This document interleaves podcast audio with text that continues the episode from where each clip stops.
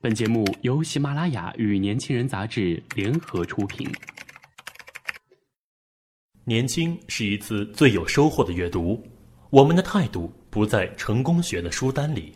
年轻人，年轻人 FM，让你杀死那个无聊的自己。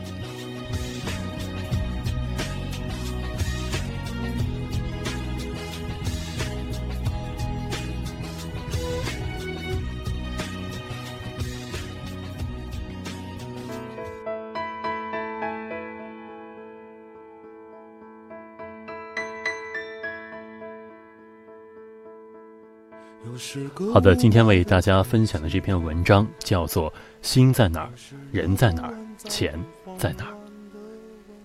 这是我参加过最烂的旅行团。两千零九年元旦，印度还是非常小众的路线。出于安全考虑，我生拉硬拽的好友报了团，从广州出发。到机场啊，就傻眼了。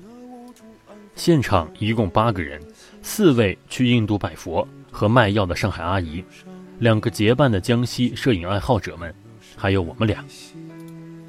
因为人少，没有领队，一个墨镜男来收三十五美金小费。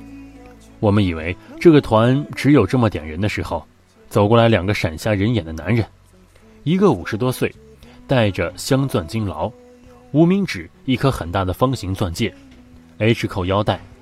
我试图从他身上找出一件非名牌爆款。但失败了，大叔浑身上下充满去印度扬我国威的气场。另一个是年轻男人，清俊斯文，看上去像大叔的秘书，全套比土豪低一个水准的名牌控。他俩站在旅行团里，像一对金主。人到齐出发，因为陌生，彼此都很矜持。大叔和秘书上飞机就不见了，他们现场升了头等舱。到达新德里，情况比想象还糟，导游不靠谱，迟到二十多分钟，中文很烂，嬉皮笑脸介绍自己的中文名字叫莲花，有两个女朋友，四位阿姨被黑熊一样的莲花吓住，接下来六天要跟这样不正经的人在一起，安全感顿失，他们磨磨蹭蹭，大声抱怨，商量要不要联系旅行社退钱回国。将近六个小时的飞行，其他人精疲力尽，只想到酒店休息。阿姨们还在不依不饶地讨论，大家都很烦躁。这时，土豪发话了：“我们聚在一起就是缘分。小杜是我秘书，名牌大学毕业，英语讲得很好。你们不要怕，没有领队，小杜就当个领队，去跟导游谈条件，不让大家吃亏。出来玩。”讲的是心情，钱花了，心情还不好，你们亏大了。他的陕西话振聋发聩，全面压倒阿姨的上海话。所有人乖乖的跟着有领袖气质的土豪去酒店。接下来几天，土豪果然信守承诺，小杜当了临时领队，对莲花补缺补差，威逼利诱，维持了这次旅行的基本水准。四位阿姨在小杜的帮助下买到了药，还有两位专业摄影师帮忙拍照，心满意足。人在异国他乡，脱离了固有环境，心情放松，心无芥蒂，想着没几天就散落天涯，或许再不相见，也愿意说点真话，表点真情，所以整个团其乐融融，每天都很欢实。突然，我想逗逗土豪，便跟他讲了一个故事。给你讲一个故事：有个跟你一样的土豪，同时爱上两个女人，一个是老婆，一个是初恋。土豪快死了，把房产、现金、事业留给老婆，交代他照顾好孩子，然后把初恋叫到面前，颤颤巍巍拿出一本书。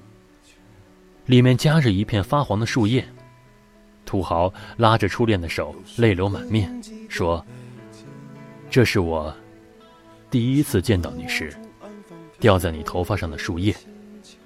我珍藏至今，这是我最珍贵的东西，送给你。你说，土豪究竟更爱老婆，还是更爱初恋？我面前的土豪一拍大腿，脑子坏了，当然更爱老婆。只有小姑娘才会被这种事感动吧？我老婆说：“心在哪儿，人在哪儿，钱在哪儿。光说心里爱你，人和钱都不在，算个屁！”我不屑地撇撇嘴，说的好听，心在哪儿，人在哪儿，钱在哪儿？你到印度怎么不带你老婆？土豪点支烟。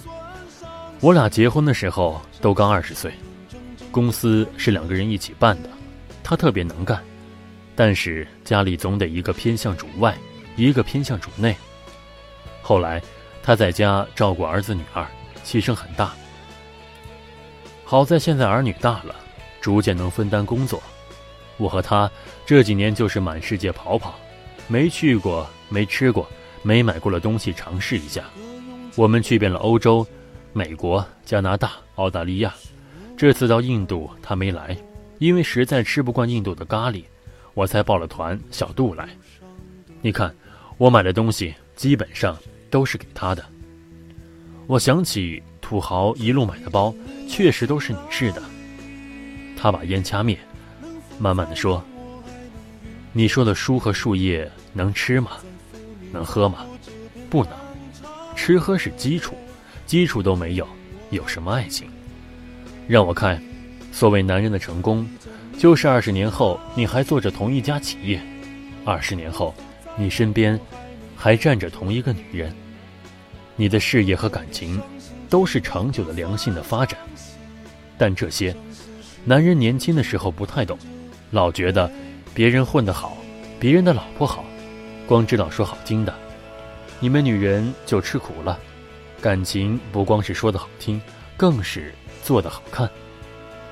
我被土豪的深刻惊艳到了。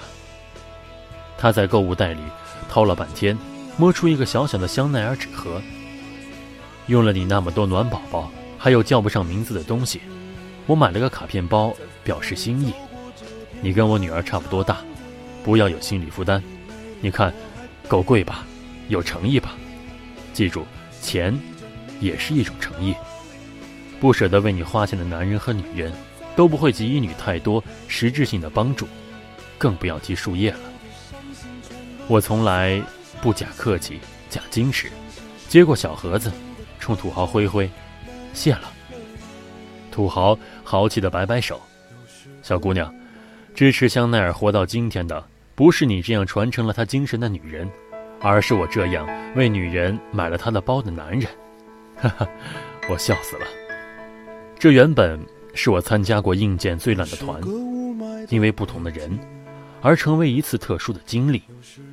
心在哪儿，人在哪儿，钱在哪儿，未必是向你要心、要人、要钱，而是要两个字：舍得。舍得的人才会对别人好，舍不得的人对自己都是苛刻的，何况对他人。如果你想关注更多的精彩内容，请搜索微信公众号 “youth 一九八一”或直接搜索“年轻人”。我是主播富达，我们下期再见。能否再让我还能遇见你，在扶你走过这片漫长的夜，你累了我还陪你。一站你要去哪？